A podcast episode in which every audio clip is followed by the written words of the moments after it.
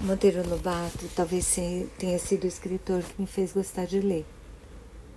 Ele tem histórias ótimas, as minhas preferidas são as, as que envolvem a turma do Pica-Pau Amarelo.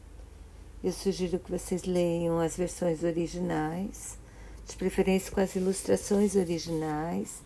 A editora Azul tem uma série super bonita, eles estão publicando todos os livros, mas aos poucos. Comece pela Renações de Narizinho, nas, e lá vocês vão conhecer quase toda a turma do sítio.